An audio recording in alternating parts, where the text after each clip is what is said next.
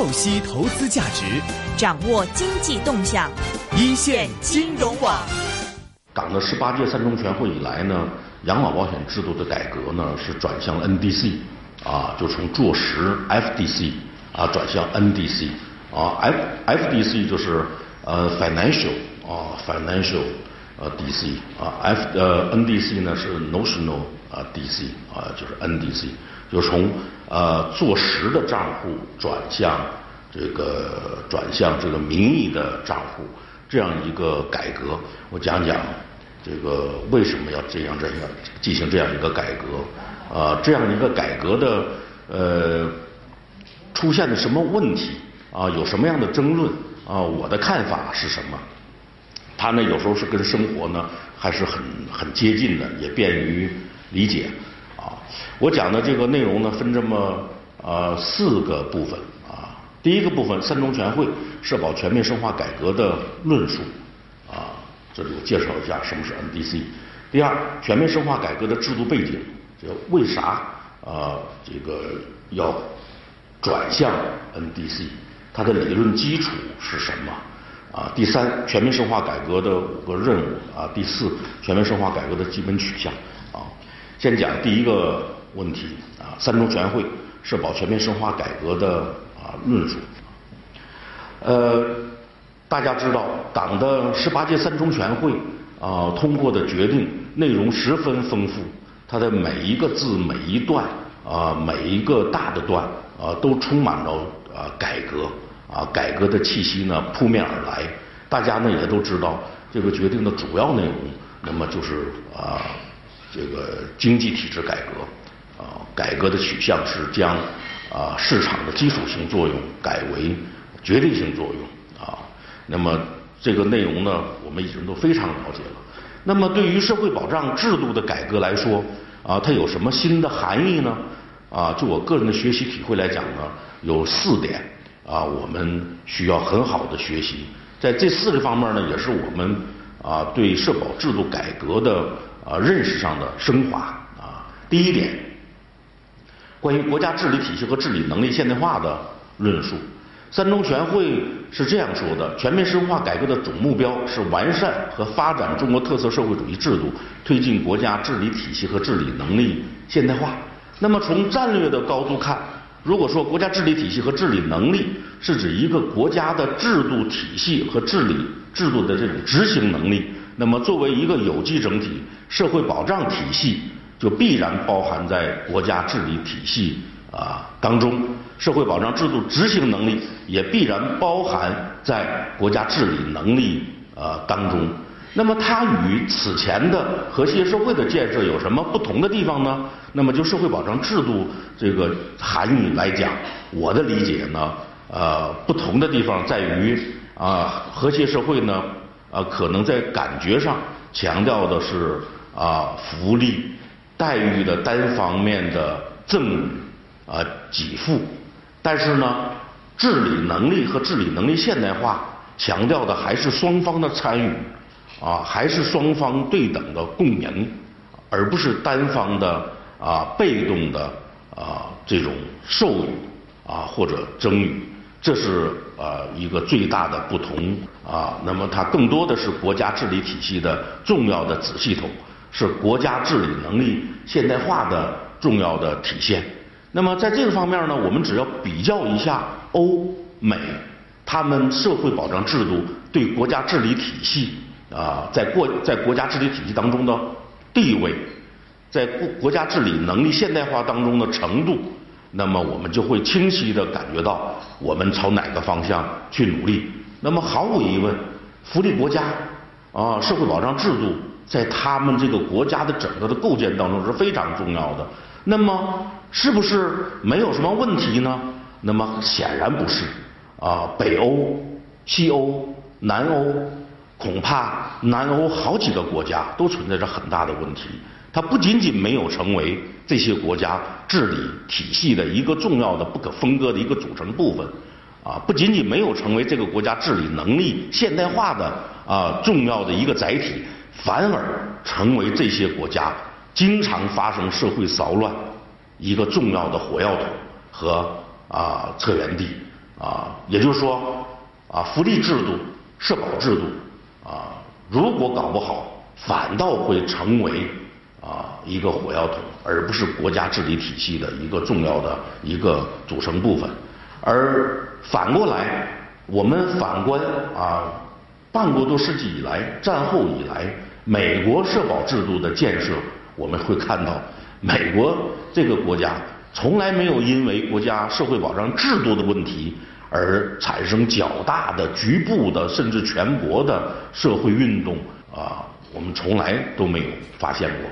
所以呢，呃，一个国家的社会保障制度与它的治理体系和治理能力啊是有非常大的啊关系的啊，这是第一点。第二点，在经济体制改革当中，我们要处理好政府和市场的关系。那么，在社保制度改革当中，我们是否仍然存在这样的问题呢？是的，在社保制度改革当中，我们仍然存在要处理好政府和市场的关系问题。三中全会这样说的：经济体制改革是全面深化改革的重点，核心问题是处理好政府和市场的关系。那么社保制度领域存在的核心问题越来越突出，那么这个问题依然是政府和市场的关系问题。这个问题呢，在我们过去啊十几年里还是出现一些问题的啊。那么在社保呃改革领域里的政府和市场的关系，主要体现在两个方面，一个方面是呃在制度内部。啊，在制度内部，啊，多层次的关系问题。第一支柱国家举办的，第二支柱半市场化的，第三支柱是市场化的。三个支柱的比例，三个支柱的匹配，啊，是否得当呢？那么如果不得当，我们是不是过多的强调了第一支柱即国家的作用，而忽视了第二支柱，更加忽视了第三支柱呢？Yes，肯定就是这样。我们在过去的十年里。我们的第一支柱得到了充分的长足的发展，但是第二支柱企业年金正好它是在二零零四年进行市场化运作的，啊，改造为啊信托制这样的一个制度，像美国的四零幺 K 可以说是中国版的四零幺 K，可是十年来呃发展还是非常慢的，呃，在零四年我们预测。到二零一零年的时候，啊，整个市场的规模就达到一万亿，差距还是非常大的。与同时建立第二支柱的东欧国家相比，啊，那差距也是非常大的。而它恰恰是市场啊因素的结果，是市场和半市场的这样一个制度。那么我们这个制度没有发展起来。那么至于第三制度啊，完全个人化的、市场化的。养老保障产品，我们至今还没有出台完整的政策。我们去年八月份出台了啊，这个关于养老保险的国十条啊，关于商业养老保险啊国十条啊。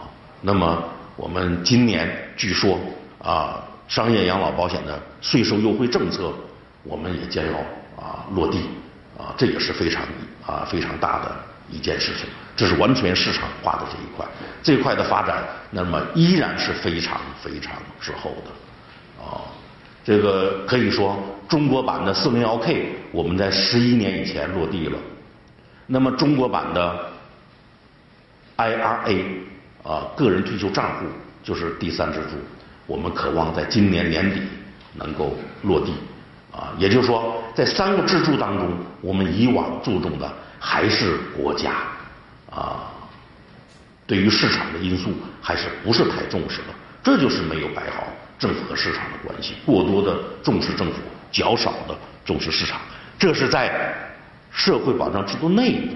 那么在社会保障制度外部，我们怎么看呢？这里呢涉及到和财政制度的关系，社保制度跟财政制度两个制度，那么这两个制度的边界是否完全清晰呢？啊？不是那样。那么我们在呃十五六年来啊，可以说从一九九八年以来啊，财政对养老保险制度，举个例子，对养老保险制度的财政补贴啊，已经超过了两万亿了。也就是说啊，我们的保险制度啊，离不开我们的财政制度啊，这也是。这个没有处理好政府跟市场关系的一个重要的一个方面。那么在这个领域，如果说财政制度体现的是政府的话，那么保险制度显然应该体现的是市场啊。这就是我对这啊社保制度啊这个处理好政府和市场关系的啊这样一个看法。下面是重点，关于第三点，社保制度要解决的问题是公平性问题和可持续性问题啊。那么三中全会是这样表述的：建立更加公平可持续的社会保障制度啊。那么也就是说，更加公平的啊。可持续的社会保障制度，那么就是说还有不太公平的地方，还有不太可持续的地方。那么最大的不公平的地方，大家知道应该是什么呢？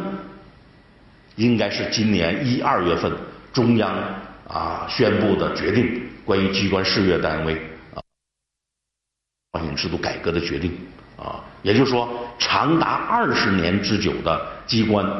公务员和事业单位养老保险制度的改革终于啊起航了，这是被社会诟病为最大的不公平的地方。那么在三中全会的部署下，它的改革开始了。那么一旦这个改革进行下去，那么就说基本养老保险制度的公平性的问题，在较长时间啊内啊就基本上可以解决了。而剩下的呃更为突出的问题是什么呢？是财务可持续性问题。它的财务可持续性问题是非常非常啊尖锐的。那么在解决可持续性问题的思路和路径方面，在三中全会呢有了重大的突破。这就是我们学习三中全会和目前一年半来改革的重要的依据，就是这几句话啊。决定这样说的：完善个人账户制度，健全多缴多得激励机制，确保参保人权益，实现基础养老金全国统筹，坚持精算平衡原则。这几句话与以往十四年来的表述不一样了，提法变了。哦，这个做这个研究的人感的是非常啊，非常非常的。啊，明显的感觉是非常突出的啊。那么第一句话，完善个人账户账户制度。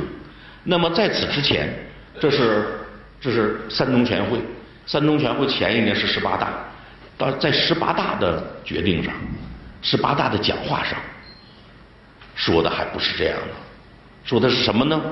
说的是继续完善坐实个人账户试点。在三中全会没有了，代之以完善个人账户制度，也就是说，城镇这个主制度，养老保障的主制度就城镇职工的这个制度，啊，在统账结合的那个账账户那个方面不做实了，不要求做实了，要求完善它，啊，坐实个人账户试点，基本上告一段落了。这是一个重大的政策变化啊。第二句，健全多缴多得激励机制。那么完善个人账户的目的是什么呢？是健全多缴啊个人呃多缴多得的激励机制啊。只有这样，才是第三句话，才是确保参保人的才能确保参保人的权益。要不是这样的话，你交的多拿的少。啊，或者交的少拿的多，能算是对参保人权益的这个保护吗？啊，不是，多缴多得就是少缴少得，长缴多得。那么这显然这是一种精算关系，精算关系啊，这种精算中性的关系，像银行一样，银行你存多少钱，你拿多少钱，这是精算中性，不偏不依啊。那么只有这样才能保护、确保参保人的权益啊。那么这几句话的呃内涵是连着的，再往下这非常非常关键啊，这么这么一个表述：坚持精算平衡原则。本来这句话这是很专业的一句话，在党的政府的文献当中从来没出现过啊，这回出现在三中全会的决定当中了。这句话是非常关键的啊，就是要求我们的保险制度要能够有自我平衡的一个能力啊，也就是说，财政的归财政，保险的归保险，政府的归政府，市场的归市场啊，他们的边界要相对清晰一些，两个制度才能都健康起来啊，这就是精算平衡啊。重要的含义啊，那么这这个含义是非常非常重要的啊。这里呢，这个接下来呢，我再跟大家呢，再我们再继续讨论啊。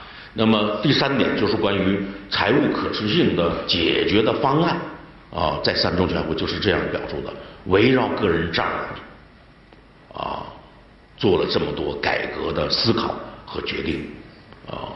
围绕公平性，啊，提出了机关、公务员和事业单位改革的问题。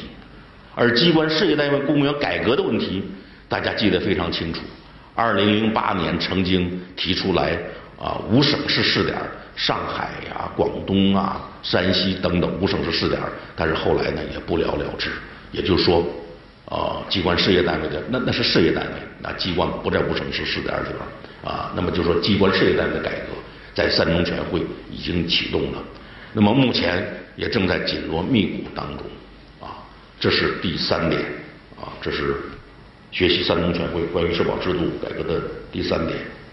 这里呢，我稍微讲几个概念，因为大家不是这个专门搞社保的，我这里稍微讲那么几个概念。在社保制度研究当中，啊，有两对最基本的概念，一个是 DC 制度，一个是 DB 制度。D.C. 制度是缴费确定型，D.B. 制度是待遇确定型。缴费确定型相当于什么呢？中国香港地区的强基金制度，个人有账户，你交多少啊，都放在账户里了啊。退休的时候呢，你的待遇水平是由账户里的资金量决定的。D.C. 叫做 Defined Contributions，就是由缴费确定的待遇水平啊，账户制啊，有账户就有积累，账户的资产。啊，在你退休的那一刻，啊，多和少决定了你未来的退休金的水平。